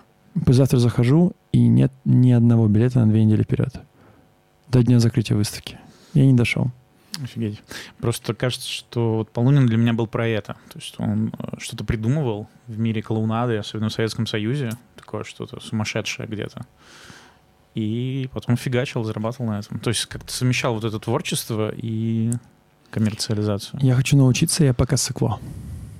Я э, чувствую, что я иногда трушу, даже придумываю такие форматы. Меня в них тянет, но, типа, бойцовский клуб просто был настолько сильной интенцией, что я не мог ее игнорировать. А, и я сейчас работаю над собой, чтобы повышать чувствительность к идеям, чаще чувствовать, чаще желать, и я хотел бы чаще экспериментировать. И хочешь см- смешнявку расскажу? Давай. Я однажды сходил к астрологу, Так. и эта Что ты по женщина... зодиаку, подожди Я моль. Моя любимая шутка на этот вопрос. Я как, как динозаврик сейчас сижу, чтобы сделать... Не знаю, почему, но мне очень, Ну, меня хорошо. очень смешит шутка, типа, когда меня спрашивают, кто ты по себе, я говорю, моль. Вот. Это взрывает мозг просто, знаешь, Да, да. там внутри. Вот. И мне женщина-астролог сказала, типа, ну все с тобой понятно, чувак, в 30 лет ты начнешь зарабатывать нормально бабки, а ты в 30 лет начнешь, типа, Алло, зарабатывать... Альбина? Я тут... три- Мне 30. Что-то ни хрена. И она сказала, типа, что ты в 30 освоишь скилл зарабатывать деньги на всем том, чем ты увлекаешься. А до 30, типа, у тебя не будет это получаться. И ты знаешь, я думал, что это, ну, смешно и все прочее, но приближаешься к 30, я начинаю смотреть, как, типа, какие-то мои увлечения начинают приносить деньги, это не работа. И я такой, так, а еще он мне сказал, что, возможно, я буду предводителем секты. Да, Все сходится. все сходится, получается. Зря люди недооценивают астрологию. Мне, кстати, знаешь, есть одно это объяснение простое. Я, я не люблю цыганок, астрологов, предсказания только по одной простой причине, что это как с, э, с а-ля дежавю. То есть, когда ты что-то узнал, ты просто начинаешь все свои картинки сравнивать с этим. И ты найдешь там тысячу причин, почему это сходится. Более того, это в каком-то смысле может начать управлять твоей жизнью. Не знаю, хорошо ли это плохо, смотря что тебе нагадали, если тебе там... Это абсолютно плохо. А, Я считаю, что все инструменты хороши, все, вообще все, даже гадание на, не знаю, на потрохах козла или там таро, они все хороши до тех пор, пока ты контролируешь их. А, И, например, ну, типа, помнишь то, что я говорил, по-хорошему решение нужно принимать, будучи скептиком и рационалистом, а рационалист не принимает во внимание результаты Таро. Но если ты принял решение, и тебе дальше Таро говорит, типа, йоу, чувак, это классное решение, то почему бы и не поверить? А вот, например, не знаю, если у тебя какие-то отношения строятся, или и тебе карты говорят, типа, йоу, это плохие отношения, ну, на мой взгляд, не стоит доверять э, картам в принятии решений. Это смазка, а не, а не механизм. Вот. Есть э, среди всяких оккультных практик есть одна, которая пока для меня работает вообще просто стопроцентно на моих друзьях. Это иголочку берешь на ниточке и э, как-то а, вращаешь над ладонью. Мгм. Не, не вращаешь, а просто ставишь. И она либо вот так идет перпендикулярно, либо по кругу. Мгм. По кругу это девочка, а вот так это мальчик. И в какой-то момент она останавливается, больше не идет. Это значит, сколько у тебя будет детей и какого они будут пола. Проверяли Мгм. на всех друзьях попадание у всех, кого есть деньги. Сколько у тебя? У меня двое. М, Вот. Проверим. В Проверим. момент твоей смерти мы все узнаем. Проверим, да. Э, Я уже шучу, что э, я сейчас подкасты записываю в прок. У меня была такая мысль, чтобы они у меня много не отнимали сил. Типа прям записывать и потом размещать. И вот сейчас у меня до сентября, нет, до сентября они, э, э, как это, уже некоторые на Ютубе зашедулены, ски- schedule, М, точнее, Это мы сделал. когда с тобой выйдем? В октябре? Ну, в сентябре, наверное, В сентябре? да. Прикольно. А, И я уже шучу, если со мной что-то случится, еще подкасты будут выходить. Это какая-то такая прикольная история. Да. Ты в каком-то смысле становишься бессмертнее. Делай такие вещи. На будущее себе ст- стиля столомку. Есть история про чувака, который покончил жизнь самоубийством, но перед этим он сделал очень кучу запланированных сообщений. И А еще- после его смерти было очень много постов от его имени. А еще мне понравилось какой-то отец, он умирал от какой-то болезни, и своему сыну до 18 лет тоже что-то записал, уроки какие-то или что-то, и сказал смотреть вот в это время, вот это вот смотреть. Ну, то есть вот эти такие как бы энергии, направленные в будущее, меня всегда Класс. воодушевляет. Класс. И напоминает, как а, растить дерево. Ты садишь семена, и, ну, и они в какой-то момент прорастают. Мгм. А еще круто, что дерево сначала медленно растет где-то, а потом как херачит вверх. Да. Недавно приехал к друзьям, у них вообще дачу не узнать. Было все вровне со мной, а потом уже какие-то вековые дубы. Блин, круто. М, Слушай, а почему, кстати, вот бойцовский клуб вообще? Почему эта тема? То есть, смотри, ты, по идее, у тебя есть какой-то талант, не знаю, сочетание факторов, как-то объединять людей. И более того, я тебе скажу, вот когда э, у меня стоял выбор поехать на кемп бойцовского клуба, я подумал, где я и где бойцовский клуб? Я, не- я добрый, я не хочу бить морду. Потом я понял, что это было глобально наебалово. Это были самые милые и нежные люди под вывеской бойцовский клуб. Конечно. Ну вообще, почему, почему вообще тема это исследования агрессии? Потому что агрессия стигматизирована, потому что я стигматизирую агрессию в себе, потому что я в детстве много сталкивался с проявлением агрессии и вырос человеком, который ее адски подавляет. А на самом деле-то я, ну, давай так, во-первых, что такое добрый и злой? Это эмоциональная окраска а, каких-то событий людьми. Это как говорил Шекспир, нет хорошего и плохого, лишь человек определяет это. Вот то же самое, типа, давай вот в других терминах, типа, есть мягкий, есть жесткий, условно говоря мне бы хотелось э, чаще быть, там, раньше точно чаще быть жестким. Сейчас такого, наверное, нет желания. И я чувствовал, что я вот эту агрессию в себе очень сильно подавляю, что на самом деле я внутри как будто бы злой, но я себе не позволяю им быть. И попав на бернерские события, я попал в баню, где я научился проводить банные церемонии, и у меня произошел коннект с эмоциями людей. Я стал проводником для них. И вот я побыл э, на огоньке, побыл на холодке, попроводил кучу бань, и на холодке я провел бань любви, где я вообще там направил внимание людей на них самих, они у меня рыдали, обмазывая себя замороженной клубникой, потому что я еще читал молитву, не мол, ну, типа молитву про внутреннего ребенка. Она, могу сейчас рассказать коротко, как она звучит. А, она звучит примерно так. Закройте глаза, и сделайте глубокий-глубокий вдох так, чтобы ноздри, чтобы почувствовали воздух, который вас входит, наполняет ваши легкие. Почувствуйте, как легкие наполнились, а теперь они сдуваются, опускается ваша грудь, и воздух выходит через рот, через нос. Обнимите себя и повторяйте за мной. Я себя люблю, я тебя слышу. Я твоя опора, я тебя всегда поддержу. Я тебя никогда не брошу. Я тебя люблю, мой дорогой. Я тебя люблю, мой ребенок. И так по кругу. Вот когда я сделал это первый раз, будучи один, а, себя в квартире, я рыдал, и полчаса я просто повторял это круг за кругом, рыдая, и рыдая, и рыдая. И это был такой мощный трип, господи, ну, трезвое э, путешествие, я имею в виду. И и я понял тогда, я не помню, откуда я это взял, но я понял, что мы очень сильно недолюбливаем внутреннего ребенка. Я на холодке сделал эту штуку, а, я раздал эту любовь многим, а потом я такой посмотрел, подумал, ну насколько мой ребенок хочет любви, настолько же он хочет проявляться, а проявление — это агрессия, а агрессия как будто бы стигматизируется. И ты, условно говоря, собака — прекрасное существо, но насколько оно может быть нежным, настолько оно тебя может и укусить. Агрессия — это такая же вещь. Что такое вообще агрессия по психологии? Это, э, это какая-то интенция, направленная во внешний мир с целью его изменить. То есть, типа, вот я по, по столу постучу, это моя агрессия по отношению к столу. А, я говорю сейчас в микрофон, это моя агрессия, выражение себя и своих мыслей. Иначе бы, например, я просто молчал и задавал бы тебе вопросы и слушал. Это, например, э, отрицание своей агрессии. И у меня был очень большой путь, когда, например, в универе у меня, были, у меня была куча друзей, с которыми я разговаривал исключительно вопросами. Я никогда о себе не говорил, как, зачем проявлять себя. Настолько я запинывал свою агрессию внутрь. И вот я в моменте после холодка такой, вот царство любви, вот это все бернерство, это все типа вот ванильные котики, все обнимаются, вот это вот все прям типа... И я такой, да, блядь, они же все, типа, ну, тоже и токсичные, и злые, и агрессию проявляют. И я почувствовал, что Берн — это идеальная площадка, игровая площадка, на которой я могу сделать все, что угодно. И я начал думать, а что такое крайнее проявление агрессии? Это насилие. Хорошо.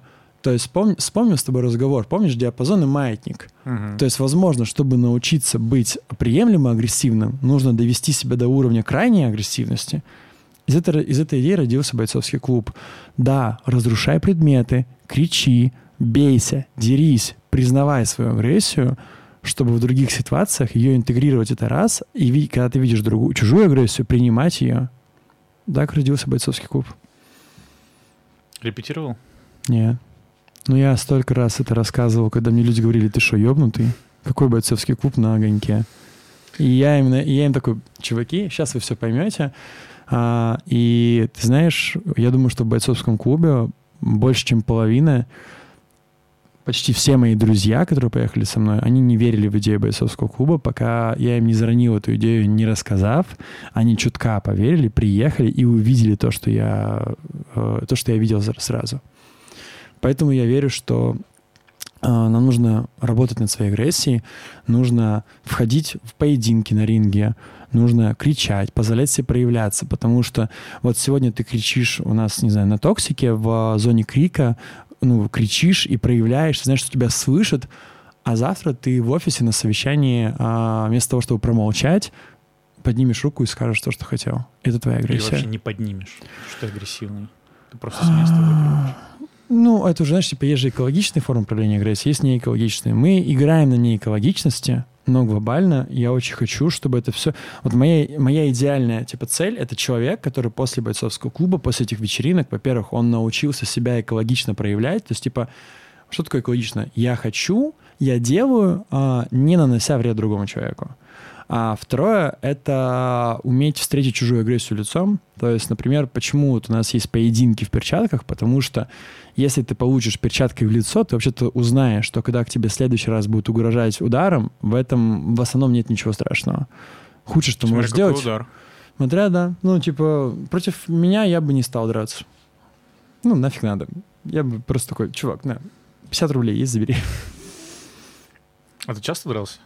Я в жизни на улице дрался ноль раз. Ко мне не подходит. Меня как-то побили. Я тоже не дрался никогда. Меня как раз побили в переходе. Я что-то в троллейбусе ехал, я не понял, за чего, самое смешное. Обидно было мне от этого. Не то, что меня побили, а то, что я не понял причины. И в троллейбусе я как будто бы то ли посмотрел на какую-то девушку, то ли что-то. Я спустился в переход, и сзади на меня кто-то налетает, несколько человек. Ну, по ощущениям. Что-то бум-бум-бум, не прилетело, а я, соответственно, ничего не знаю, уже лежу, закрылся, как это... Все в детстве знают, как закрываться, да? Вот. И что-то я такой встаю, у меня заплывшие глаза какие-то, и я им еще кричу, ну-ка, стойте, они куда-то убежали. Вот. И вот это вот, типа, знаешь, как бы получить ни за что, вот мой, наверное, единственный такой опыт э, драки. Мне грустно это слышать. Я сочувствую твоему опыту. Э, И потом я в какой-то момент начал уже искать этой какой-то драки, то есть ходить там на самбо, я не знаю, еще на что-то. Вот. Ты сейчас, кстати, ходишь куда-то, Я... судя по твоим фоточкам? Все мои подписчики Да, знают, я потому что я пять уже раз уже или шесть раз сходил на ММА, я пошел. Я занимался 10 лет э, единоборствами в школе. Не занимался, когда жил в Москве, и вот наконец-то я набрался. Мои яйца достаточно отяжелели, чтобы я пошел на ММА. Почему ММА? Модно? Модно, Я молодец. борец, а, и я умею бороться, и я, у, меня, у меня есть еще опыт тэквондо и опыт бокса, и у меня поставленная ударка. Мне очень хочется использовать все свое тело, а не типа только руки. Мгм. То есть, ну, типа, я не знаю, если я ползаю по скалам, я же ползаю всеми конечностями. Вот поединок — это такая же штука, где хочется действовать всем. Вот поэтому я выбрал ММА. Это, наверное, более агрессивный вид спорта, только армейский рукопашный бой, но там как бы, а, возможно, я туда потом пойду. А почему единоборство? Ты знаешь, мне кажется, это очень прикольный вызов. Ну, во-первых, это про агрессию. Типа, ты один на один, и если ты не проявишь свою агрессию, Тебя побьют. тебя побьют. Если ты не проявишь себя, ты, тебе прилетит в лицо удар. А это еще и страшно. И ты встречаешься один на один со своей агрессией, со своим страхом. И самое главное, что ты должен быть с холодной головой. Ты должен понимать, как защититься, как уклониться, как отступить, как нанести удар. Иначе твоя агрессия и страх тебя сведут в могилу. Очень высокая, ц- ну, типа, очень высокая цена, если отдастся этим чувствам. И я думаю, что пока что я чувствую, что я скорее лучше интегрирую в жизнь свою агрессию, а, злость и подобные вещи, потому что вот я на ММА их встречаю чаще, чаще взаимодействую с ними с холодной головой, и в Это жизни я такой такой... выплеск туда идет, да, лишнего давления. А, я бы сказал так, я скорее туда направляю больше внимания, которое развивает это. И я вот, например, недавно понял, что вот, например, я сижу перед ноутбуком, такой, мне нужно написать кому-то что-то. Я такой, я вспоминаю, как мне вчера в лицо удар прилетел. Я такой, сейчас сделаем. М. Мне всегда останавливали единоборство, потому что это как бы нужно принять, что тебя будут бить по лицу. Да, Иногда сильно. да. Это, легко- это же, легко это же, это же, это же прикольно. Ну вот не знаю. Ну, это как раз-таки вот э, я хотел сказать, кстати, про книжку. Типа, ты говорил про ставить свою шкуру на кон. Есть такая книга, кажется, у Тали- Талиба. Э, не помню точно, хочу ее почитать. Здесь то же самое. Ты в единоборствах ставишь свою шкуру на кон, типа, ты, это настолько от тебя это все зависит. Меня это бодрит и собирает. И мне очень нравится вот этот страх, типа, что да, меня ударит по лицу, но вообще, если это в перчатках правильных, если это со шлемом, то сложно получить серьезные повреждения. Но насколько ты смелее становишься, когда ты, ну, научился бороться с страхом, это первобытный страх, что тебя могут ударить по лицу. Для меня это классная штука, куда я иду с любопытством и интересом, и со страхом. Типа, мне тоже не очень прикольно, что меня бьют по лицу. Вчера была ужасная, вчера была ужасная тренировка. Я покажу быстро. Мы сели, вот типа вот так ты садишься, ноги расставляешь, и другой человек садится и ставит твои ноги на свои ноги. И вы получаете вот так, вот так лицом к лицу. То есть вот если бы мы с тобой сидели бы вот так. вот. Мгм. И дальше вам говорят, у вас раунд бокса. И ты в этот момент понимаешь, что вот его кулаки, Мгм. вот его голова, вот ты. И ты при всем желании никогда не защитишься Мгм. а, от всех ударов. И чувак говорит, это для того, чтобы вы не боялись ударов, а, потому что ты их в любом случае получишь. Это было достаточно жестко, но прикольно. Получаешь и только бьешь в ответ. Почему? Ты же можешь защищаться, Мгм. уклоняться как-то, типа, ну, ты все равно какое-то количество получаешь, плюс вы не во всю, во силу бьете, а, ну, типа, ощутимо, но не во всю силу. Что я еще должен был тебя спросить, но не спросил?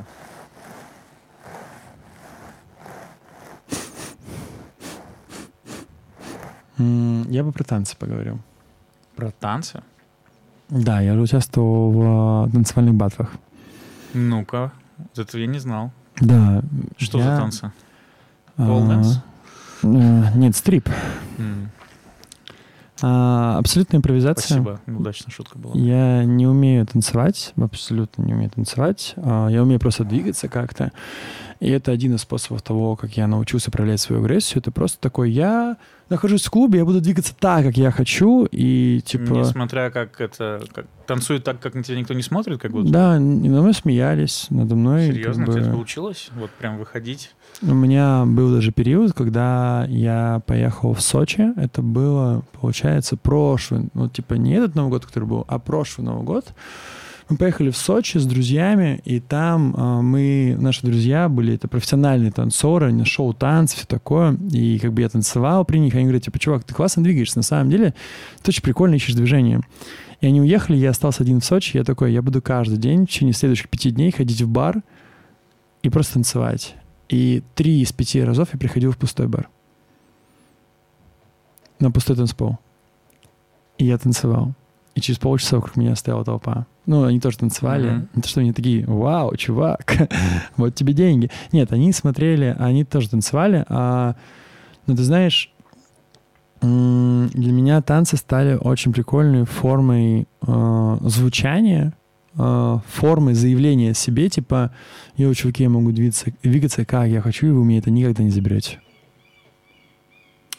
Я слушаю, и мне страшно. Вот представить, что я сейчас выйду, у меня еще вот это не побор, не побор. Что, что сделать? Просто выйти и... Как, перест... как выйти на танцпол и перестать думать, а, что тебе подумают? Мне помогли две вещи. А, Первое — это выходите, выходить. Практика. как До тех пор, опыт. пока, типа, тебе не станет похеру. А во-вторых, мне достаточно было классное поддерживающее окружение, которое приходило и говорило, Жень, охеренно двигаешься, очень большой респект, очень круто, очень, типа, круто, что ты не стесняешься и развиваешься в этом. И мне это дало настолько мощный толчок, мне важна, мне важна вера других в меня. Типа, я ценю это. И я даже поучаствовал в танцевальных батлах с этой, с этой позиции. На одном из них я даже прошел во второй раунд. А Как это было? Что за батлы? Просто батвы, а, экспериментал музыки. Это типа танцоры собираются в каком-то городе, на какой-то локации. Там есть ну, это именно такое- такое, как профильное мероприятие, да? То есть Чисто танцоры профильное знают. и- Конечно, да. Чисто профильное мероприятие для своих. Чуваки собираются. Первый круг отборочный, у каждого есть индивидуальная минута, а дальше все а, круги, это типа вы выходите видео? один на один. Какой-нибудь. А, есть, конечно. Потом посмотри, мы можем его вставить. Прикинь, как будет прикольно. Что Давай. Не просто мы без проблем. болтали об этом. И я, мне очень круто помогло с тем, что я почти полжизни занимался профессиональным спортом. То есть у меня был период, когда я там в школе, у меня было 10 тренировок в неделю, 10 тренировок в неделю. То есть каждый день по две. и два дня на отдых. Спортшкола у тебя была? А, нет, у меня была самая обычная школа, просто у нас секция была такая, что мы тренили. Понял. И у меня достаточно большая сила спрятана в мышцах и пластичности, и меня это спасает. Но это мой рецепт. Типа, у меня есть запас прочности, и э, у меня был период, я начал танцевать, когда у меня был период, мы расстались с моим близким человеком, и у меня было такое отчаяние в жизни, что я был готов на что угодно. И ты знаешь, когда ты такой, у тебя сердце, э, ощущение, что оно агонизирует, и ты такой, нужно выйти станцевать. Пф, Это не страшно, страшно то, что внутри. И в тот, в тот период появился и бойцовский клуб, в тот период вообще появился... В тот период я в первый раз... поя- Нет, в тот бойцовский клуб появился позже, в тот период я поехал на Огонек в первый раз в жизни. А, хочу спросить тебя, а бойцовский клуб появился от боли или от любви? От любви. От э, сме- Нет, это смешанное.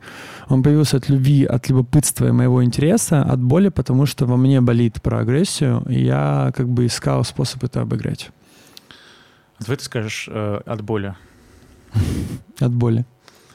А я тебе желаю, чтобы теперь он был у тебя от любви. Спасибо, брат. Типа, по этому маятнику. Видишь, как красиво было. Спасибо, что подыграл. Да. А, Какой вопрос ты любишь задавать людям? А, Что ты чувствуешь? А почему? Мне очень нравится вопрос. Мне очень нравится... Он появился у меня относительно недавно, после практики эмоциональной гранулярности. Там это ключевой вопрос. Раньше я его задавал окольными путями. А что, типа, ну, с тобой было, когда ты делал то-то, или как ты чувствовал вот это. А сейчас я почувствовал, ну, типа, мне вручили вопрос буквально, знаешь, на- нам задавали его каждый раз, и в какой-то момент я понял, что это самый простой вопрос соединиться с человеком. Типа, что ты чувствуешь? Я чувствую такие-то эмоции, такие-то эмоции. Ты такой, вот, вот человек передо мной такой. А еще это часто открыть калитку. То есть ты узнаешь эмоции человека, потом ты соединяешь контекст, эмоции, и у тебя появляется огромное количество а, новых вопросов. А я люблю вопросы. Факин. Моя, моя любимая часть работы в продуктом — это интервью и исследования, потому что я просто забуриваюсь в то, как человек мыслит, как он принимает решения, как он действует. Я могу задать вопросы бесконечно, мне кажется. А, Я проходил за месяц на курс по продуктам, Мгм. и знаешь, что понял? Я су говорить с людьми по делу, Мгм. как будто я их использую, знаешь, когда, типа, там, «А давайте интервью с вами проведем, да? Я сейчас буду задать вам вопросы, как будто я трачу их время как для своих каких-то целей, и это еще не поборол пока.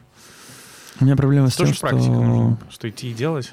Да, конечно. Все, что типа неловко, некомфортно, ты просто делаешь 50 раз, такой, а это все офигенно ловко и комфортно. Да, Желательно, говорил, чтобы у тебя проблема. получалось делать. А? Ты говорил, у тебя проблема... Начал говорить, я тебя перебил. Я люблю задавать вопросы от себя, а не по работе. То есть я М. типа, задам три вопроса от себя, а потом такой, а, а что типа? Почему у тебя еще нет подкаста с такими навыками? Я столько раз думал об этом. Ну вот. Если что, смотри. Меня тут, кстати, Захар, между прочим, уже пилотный выпуск делал. Я уже думал у тебя попросить студию использовать. И даже думал, а, ну, короче, я уже об этом думал. Ну, А, в чем у меня проблема? Вот как с токсиком, а, Два года Toxic- все нормально. Да, Нас к нам пришли, к нам пришли и сказали, чуваки, мы хотим сделать вечеринку, а, точнее по-другому. Мне сказали, типа, yo, чувак, а, расскажи, как вы делали дебош, но я такой, я, у меня есть куча других идей, я же делал бойцовскую, и говорит, типа, давай ты сделаешь с нами Toxic, и вот мы пошли делать Toxic. Мне как будто не хватает приглашения в подкасты. То есть я не знаю, какой будет первый камень, а я его пока не набрался смелости кинуть. Непростые люди. Ну что, давай финальное. Какое ты животное? Я млекопитающее, двуногое, прямоходящее. Человек. Это как в Гарри Поттере. Когда он вызывал эксперта Патронус, Патронуса, то там была идея, что патронусы — это символы того, а, что не боится смерти, поэтому они являются в виде животных, которые, животные, которые не боятся смерти. А, и поскольку Гарри Поттер понял всю, понял всю эту концепцию и отринул страх смерти, ну не отринул там страх смерти, скорее он познал возможность существования и верил в бесконечность жизни, то его патронус стал человеком, тоже животным. Вот мой первый ответ. Я бы хотел, если бы меня спросили, каким животным ты будешь, я бы хотел сказать, я буду человеком. Мне было бы классно побывать птицей и побывать чем-то, э, типа, не знаю, дикой собаки, динго, которая... Почему? Вообще хотелось бы побывать э, большой кошкой, леопардом, гибкой, э, гибкой, подвижной, свободной и птицей. Вот два животных, которыми бы хотелось побывать. Но базово все это можно ну, создать человеческими руками.